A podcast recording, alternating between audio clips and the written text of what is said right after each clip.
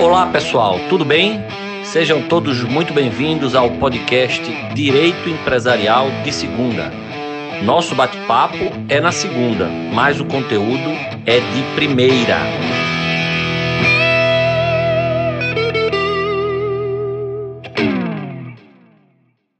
Olá pessoal, tudo bem? Vamos começar mais um episódio do nosso podcast Direito Empresarial de Segunda. E nesse episódio eu tenho a honra e o prazer de contar com a presença do meu amigo e colega de AGU, Felipe Barros. Felipe é procurador da Fazenda Nacional e participou ativamente do grupo de trabalho que é, é, elaborou a reforma da Lei 11.101 de 2005, que acabou se concretizando por meio da edição da Lei 14.112 de 2020.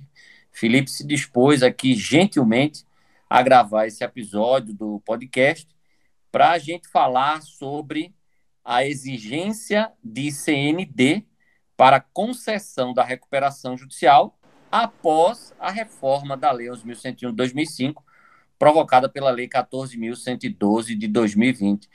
Felipe, meu amigo, ó, muito obrigado pela sua disponibilidade. Estou muito feliz e honrado com a sua participação aqui no podcast, viu? Que é isso, André. Eu que agradeço aí, parabenizo aí pela realização do, do podcast.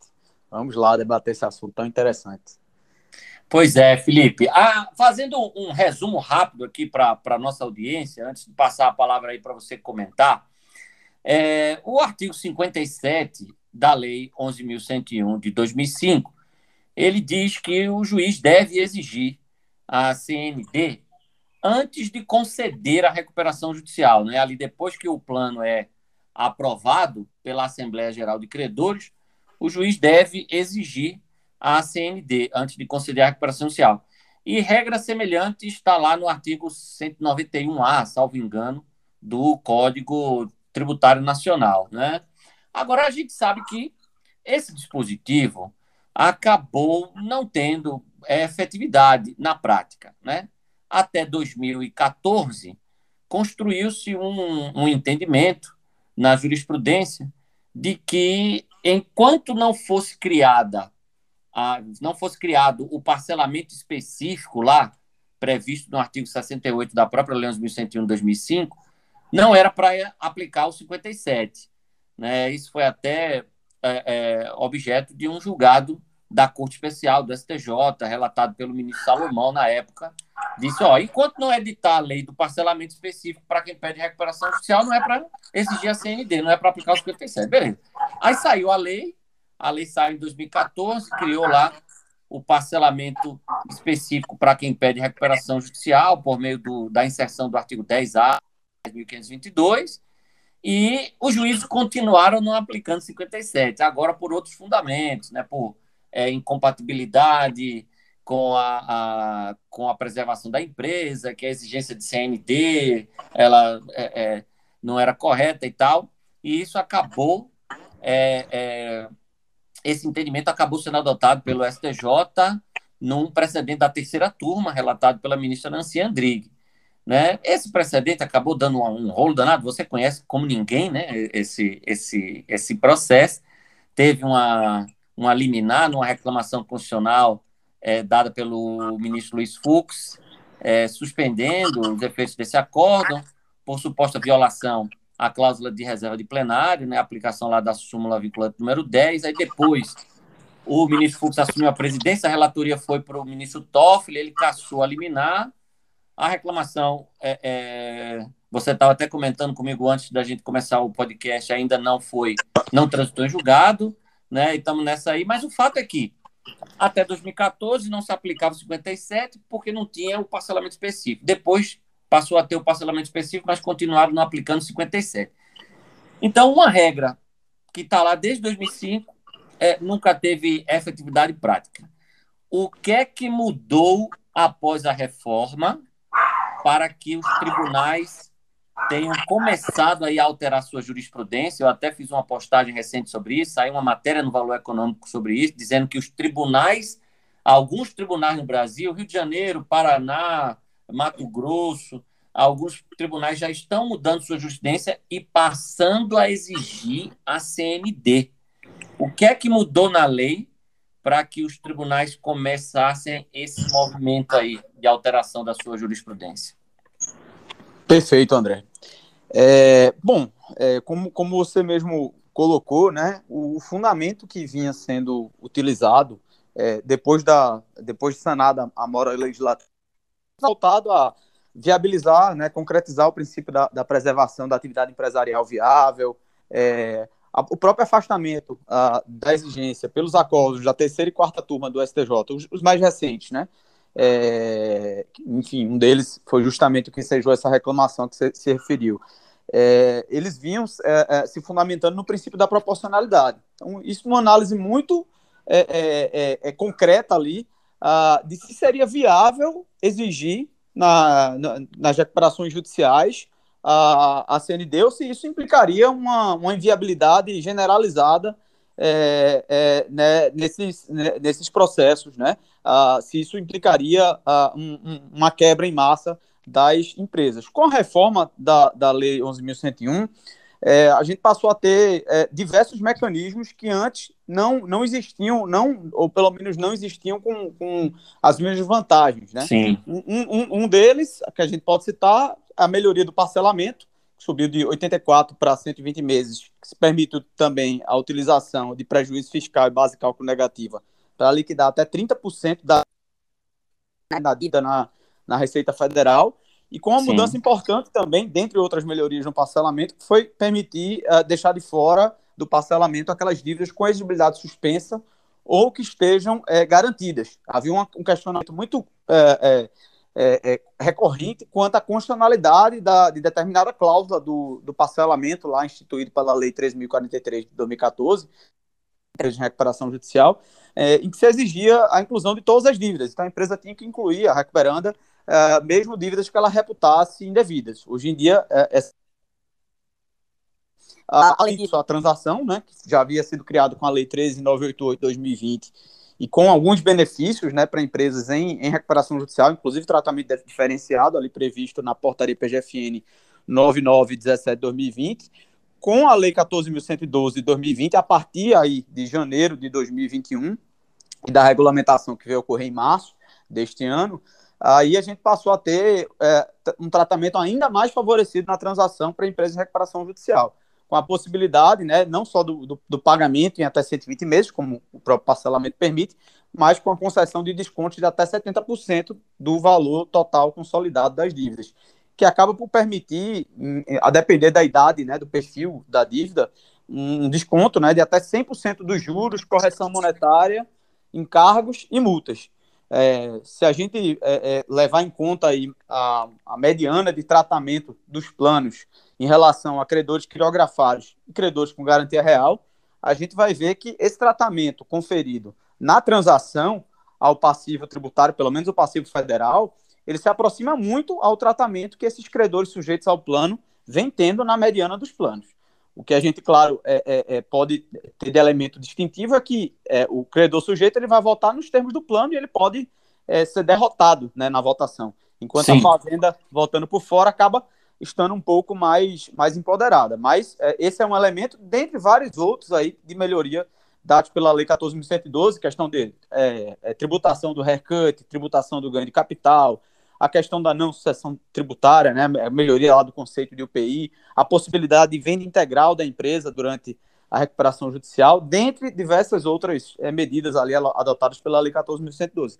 Então, tudo isso impacta a análise, né, pela jurisprudência, da viabilidade dessa, dessa exigência, que, repito, né, vinha sendo afastada com base na, na proporcionalidade. Sim. E aí, o, a questão que se colocou né, com, com a reforma da lei é, bom, em quanto tempo a, a jurisprudência vai demorar né, a, a, a se, é, novamente se posicionar sobre o assunto e se essa mudança vem de cima para baixo ou de baixo para cima, né? Pelo que a gente tem visto até agora, ela tem, tem começado ali de baixo para cima e a partir dos tribunais mais especializados né, no tema. Rio de Janeiro, São Paulo. São Paulo. Exatamente. Paraná é, e Mato Paraná, Grosso já tiveram Mato arguição de inconstitucionalidade.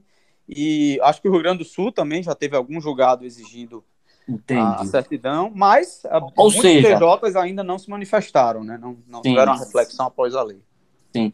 Ou seja, em, no, tentando resumir é, de forma mais simples possível aqui para a nossa audiência, os tribunais não estavam aplicando a exigência de CND após 2014, né? Por que 2014 eu falo? Porque foi quando é, uhum. foi criado o parcelamento específico para quem pede RJ, porque se entendia que o parcelamento não era bom, é, não era, na maioria das vezes, viável e que a, a, aquilo conflitava com o, o princípio da preservação da empresa e ali, por um por uma aplicação do princípio da proporcionalidade também, como você bem colocou, eles afastavam a exigência. Agora, a sua leitura é que, como o parcelamento melhorou muito, como agora, além do parcelamento, você tem a transação, e como também foram é, colocadas na lei várias outras regras, como você mencionou, a possibilidade de venda integral, a, a, a, a melhor definição do conselho de PI, etc., os tribunais estão agora pensando o seguinte: não, agora foram dadas condições viáveis para que a empresa regularize sua questão fiscal e, portanto, consiga a CND e, portanto, é legítimo exigir a CND. Essa é a leitura que você faz, né? Sim, sim. Claro que a gente ainda carece de um posicionamento do STJ, porque sim. esses julgados recentes do STJ ainda se deram com base no contexto anterior, né? Pré, pré o STJ realmente tem, ainda tem opinado com base no princípio da proporcionalidade, e aí fica muita questão lá para o Supremo, né, da, da cláusula de reserva de plenário, mas a gente só vai ter essa finalização realmente do STJ quando é, eles analisarem um caso é, em que a, a, a, decisão sobre a dispensa ou não de certidão já tenha se dado no contexto das leis 13988 e 14112. É. Tomara que façam isso logo, né, Felipe, para que a gente tenha uma sinalização do STJ, que é sempre o tribunal que acaba resolvendo essas questões em matéria de, de recuperação é, judicial e a gente traga a segurança jurídica que se esperava com, com, com a reforma, né? Com certeza, com certeza. Até porque, em havendo essa. Num, num cenário né, em que o STJ mantém essa dispensa e que o STF não, não entre na, na jogada, o, a questão vai ficar toda concentrada no prosseguimento ou não uma nova alteração legislativa, que pode, por exemplo, incluir o fisco como sujeito à recuperação judicial. Sim, sim. Alguma solução nessa linha que terá de vir, né? Vamos falar de números, Felipe, agora. Assim, qual é o passe para que o pessoal consiga entender a importância prática dessa nossa discussão aqui, né? Que às vezes fica uma coisa muito é, é, muito é, etérea, né? Não, vamos trazer isso aqui para a realidade, vamos transformar essa discussão em, em, em algo concreto. Fala aí os números. Quanto de passivo fiscal existe hoje aí das empresas que pedem recuperação judicial? Qual, para o pessoal ter noção do impacto que isso vai ter ah, aí na prática? Certo. É, esses números eles variam a cada mês, porque novas empresas entram em recuperação judicial, outras saem, uma parte do passivo é, é pago ou, ou, parcelas vão sendo é, a, a, apropriadas, enfim. É, é, isso tem uma variação mensal, Sim. naturalmente, mas os valores mais recentes que a gente tem disponíveis, que são de agosto de 2021, uh, ah, são quase 180 é, bi, uh, bilhões né, de, de reais inscritos em dívida ativa da União. Aqui eu não estou falando de valores que ainda estão na Receita, em outros órgãos, em autarquias, em estados, municípios. Só na PGFN são 179 bi, quase 180 bi de reais. Uh, logicamente, há um, um, uma parcela desses valores, cerca de, de 14,78% em situação regular, é, ou seja, garantido, parcelado, transacionado ou suspenso por decisão judicial, mas ainda assim é, é um índice de regularidade baixo comparado à, média de, de empresas que estão fora da recuperação judicial, empresas ativas que não estão em recuperação judicial que são devedoras da dívida ativa tem em média ali um percentual de regularidade, o um índice de regularidade acima de 30%. Então, esses uhum. 14,78 estão baixos. Mas a boa notícia, e talvez até um indicativo de por que os, os TJs têm se sensibilizado com essa situação das fazendas públicas, é que esse índice de regularidade no início do ano, ele era de cerca de 11%. Então, a gente já subiu praticamente 4 pontos percentuais é, em alguns meses aí, né? A, a lei ainda é recente, então me parece que ela vem tendo uma efetividade muito boa. Claro que há casos e casos, né? Há recuperações judiciais Sim. e recuperações judiciais, a depender do timing em que se decidiu buscar essa via, né? Mas, para boa parte dos casos, eles têm sido atendidos né, com, com, com o que a lei oferece. Ou seja, o que você está dizendo é o seguinte: as próprias empresas estão agora, quando pedem recuperação judicial, procurando mais é, regularizar o seu passivo fiscal e conseguir a CND. Então, provavelmente, muitas é, empresas, ou, ou algumas empresas, sequer vão entrar nessa discussão. Elas, quando, quando chegar na hora, elas vão ter a CND. Você está dizendo, então, que está tendo mais procura por parcelamento, mais procura por. Mais procura não, né? É, procura por transação, etc. Exatamente. Quando eu vou fazer, dar alguma palestra sobre esse assunto, eu sempre começo falando da, da transação, do parcelamento, das outras alternativas, e quando eu chego para falar de exigência de CND, de, de de é, ameaça de prosseguimento das execuções fiscais, eu sempre falo, olha, se a gente conseguiu fazer dar certo ali o que eu falei na primeira parte do parcelamento da transação, isso aqui não vai ser problema. Isso, exatamente. Isso aqui não vai ser problema. Isso aqui vai ser problema para quando der tudo errado. Essa é uma premissa. Sim. É, se a empresa ela consegue é, negoci... paralelamente à negociação do, do, do plano com os credores privados, ela consegue ir lá ne é, negociar com a fazenda uma transação ou um uhum. parcelamento, quando chegar na hora ela vai ter a CND e nem vai se preocupar com execuções fiscais, porque se ela, se ela vai estar com parcelamento, ela vai estar com crédito suspenso, não vai ter execução correndo contra ela, né? Isso, e assim, é muito comum de negociando uma transação, a empresa diz, olha, tem uma dívida que eu quero, quero questionar, acho que é indevida, tem prescrição. Aí aquilo ali é analisado, se realmente foi indevido, é baixado de ofício. Se for uma coisa, questão de discutir, porque é uma situação discutível ainda, a empresa garante aquela dívida, enfim, aquilo ali é negociado, uma forma de garantir, e ela fica de fora. A empresa não abre mão do direito dela, não vai ter que pagar nada que é indevido. E vai então, continuar discutindo. Exatamente. Aquela dívida, e ela regulariza o resto. Entendi. Entendi. É, essa foi outra. Você estava falando no início que essa foi outra mudança no parcelamento, né? Antes, para fazer o parcelamento, você tinha que pegar tudo, inclusive é, dívidas que você estava discutindo ou garantidas, né? Agora não, você pode deixá-las de fora, né? Exatamente. É uma boa mudança.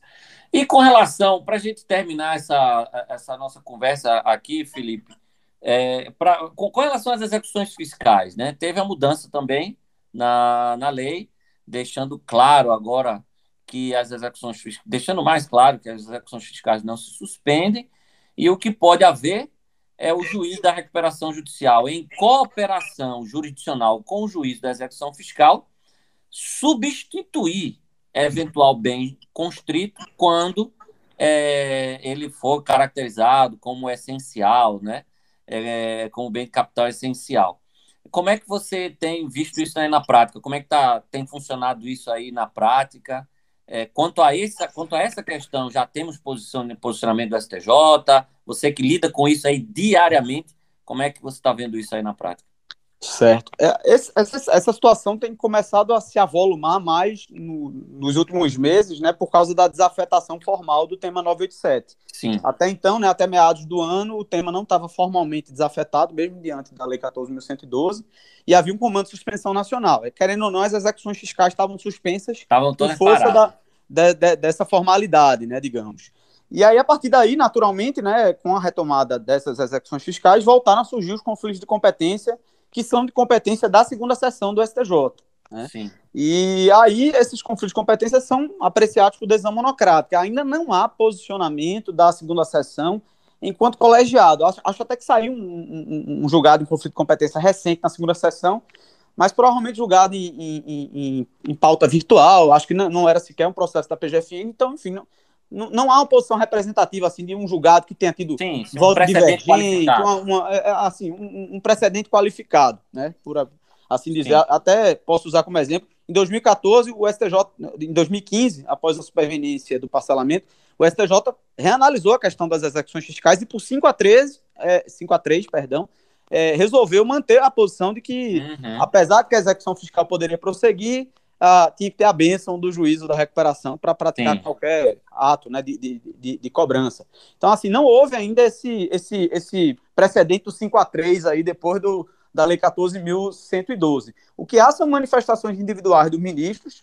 boa parte delas ainda usando, digamos, entre aspas, o modelo antigo, sem uhum. ainda demonstrar uma reflexão muito aprofundada acerca da Lei 14.112. Isso é natural, porque tem poucos meses, né? Enfim, algumas decisões certamente até já estavam prontas antes, e, e enfim. Uh, agora, o que a gente já nota, né? Ponto um, talvez. Uh, uh, os ministros já têm sinalizado de forma muito clara que, enquanto não houver tentativa de cooperação, não há conflito. Então, não, não, não incomodem o STJ juízo da recuperação e juízo da execução. Enquanto vocês não tentarem cooperar aí. Isso, porque pode ser que dê certo. Com a execução fiscal. Cooperem Isso. primeiro antes de mandar qualquer coisa para cá. Exatamente. Né? Tentem, tentem arredondar a bola aí e resolver. Mas, como é provável e possível que dê problema, aí sim chegaria no STJ num segundo momento. E aí, uhum. o detalhe é esse segundo momento, né? Porque alguns ministros ainda falam, apesar da lei é, é, é mencionar só a possibilidade de substituição e deixar claro que os incisos do caput e do artigo 6 não se aplicam, e de fazer uma remissão ao CPC, que fala, olha, não indicou nada, se mantém o que estava penhorado antes. É, apesar disso, alguns ministros ainda falam na possibilidade do juiz da recuperação é desfazer o ato constritivo. Ah, na verdade, falam que pode, não que deve, né? Mas esse pode pode se transformar num deve muito que rapidamente. é uma interpretação né? além da lei, né, Felipe? Que a lei isso. fala claramente em substituição, né? Isso, isso, exatamente. É, mas que há, que há esse, esse risco né, da, da segunda sessão é, é, ir além da lei, enfim, há porque é, é, o histórico até sinaliza nesse sentido, né, na, na, própria interpretação lá do parágrafo 7, apesar de que agora está muito mais é, é, literal, enquanto que outros ministros não, falam só realmente na possibilidade de, de substituição. O que é que deve surgir de problema, né? É, principalmente quando não houver nenhum bem, né? Não houver é, indicação é, não houver bem. é, exato. Na e aí vai, a teoria vai, é outra, né? É, vai se tentar um, um, um deu-se prazo, tentou-se tudo, não tem automóvel, não tem imóvel, não tem uma proposta crível ali de, de, de penhora de faturamento, não tem transação, não tem parcelamento. Foi-se lá, basta e jude, né? o CISB ajude agora. E aí, vai, vai, vai, vai se manter, não vai se manter? É, isso é indicativo de uma atividade passiva atividade econômica viável ou não, isso é indicativo de que aquela atividade é inviável. E a gente também tem que pensar sempre na possibilidade lá da, da venda integral, né? também, que, que é uma novidade. A gente não sabe como é que vai ser é, utilizada na prática. Em outros países é um, um, uma espécie de plano de recuperação muito comum. Já que no Brasil é, é, é, pode ser visto ali com um certo preconceito que a gente tem com a própria falência. Né? Sim. Ou seja, há, há uma sinalização de que os tribunais devem começar a exigir a CND antes da concessão da recuperação judicial, mas há, mas há uma grande quantidade ainda de questões práticas que vão chegar ao STJ e precisarão de uma, de uma orientação é, é, para que a gente tenha segurança jurídica nesses processos, né? Exatamente. Até é, uma, uma ideia que eu tenho defendido, né? Com relação às execuções fiscais é que o CNJ poderia, talvez, disciplinar o assunto né, e estimular essa cooperação. Sim. Ele tem, o, CNC, que o CNJ tem dado muitas orientações nessa matéria, né? Exatamente. É, é, Felipe, é para a gente terminar, só uma palavra rápida sua. E se o devedor conseguiu a aprovação do plano, tal, tudo ok, chegou lá no 57, o juiz mandou apresentar CND e ele não tem CND. E aí, convola em falência? É, extingue o processo sem julgamento do mérito e, e zera tudo? É, é, essa é uma questão interessante também, né? Com certeza. Interessantíssima. É, me parece né, que, pela literalidade é, da legislação, apesar de não existir essa previsão de convolução em falência, é, permitir a extinção sem resolução do mérito, é, em todo qualquer caso, é, seria uma forma de permitir a desistência da recuperação judicial pelo devedor, é, sem que isso passe pelas formalidades que a lei é, exige, né, exige. a concordância dos credores. E poderia ser um incentivo a um comportamento oportunista dele, ficar fazendo sempre isso, né? Exatamente. Agora, talvez uma alternativa também nesse contexto seja o próprio plano dos credores, né? Antes do juiz convolar em falência, ele dá a oportunidade dos credores uhum. é, de certa forma, aproveitarem aquele plano já proposto, fazerem os ajustes e é, tomarem a administração ali, a gestão da empresa e conseguirem, né, ter e uma alternativa disso, em relação à falência. E antes disso, dá um prazo também para o devedor, né? Então, Fala, ah, ó, não, isso claro, isso claro. aí a CND, pô, senta aí com a fazenda, conversa, tenta uma transação, tal, volta aqui daqui a uns dias, né? Exatamente. foi aprovado, beleza. Mas corre atrás da tua CND. Pode ser que os juízes façam isso também, né? Claro, até porque, é, a depender das circunstâncias da aprovação do plano, o devedor poderia não, não ter como saber as informações uh, necessárias para que ele pudesse fazer uma proposta crível para a Fazenda, né? Ele Sim, poderia não saber perfeito. o fluxo de caixa que ele ia ter disponível para a parcela de uma transação, por exemplo. Sim, ele precisa saber antes como é que ele vai compor o seu passivo aí privado, digamos assim, para depois ele saber o que é que sobrou para ele negociar o seu passivo público, vamos dizer assim, né? Exatamente. O ideal é fazer isso de forma concomitante, né? Sim, Mas, sim, sim. Naturalmente que uma coisa vai, vai influenciar a outra e é, acaba sendo natural que a, o, o, o, tributário fique um, um, para um pouco depois, né? É isso aí. Felipe, é isso. Você quer fazer mais alguma consideração sobre esse assunto? Acho que depois de muito tempo a gente se encaminha para para uma segurança jurídica nessa área, né? E parece que. É. Acho que a lei está caminhando bem nesses, nesses primeiros meses de, de vigência. Eu não esperaria nada, nada além disso, né? Vamos ver aí como é que o STJ vai, vai se posicionar. Do contrário, vamos ter que novamente dar um passo atrás e tentar pensar em outras alternativas. Maravilha. Felipe, muito obrigado mais uma vez pela sua participação aqui. Você, como sempre, muito didático e com muito conhecimento, porque é, é, lida com isso diariamente, participou ativamente da reforma e conhece como poucos é, toda, to, todo o arcabouço jurídico e as questões que envolvem é, essas, essas novas regras. Obrigado, viu? Imagina, André. É, agradeço aí novamente o convite, parabenizo aí pela realização do podcast. Obrigado, meu amigo. Pessoal, assim terminamos mais um episódio do nosso podcast Direito Empresarial de Segunda. E como sempre, a máxima se confirma: o bate-papo é na segunda, mas o conteúdo é de primeira. Um abraço e até o próximo episódio.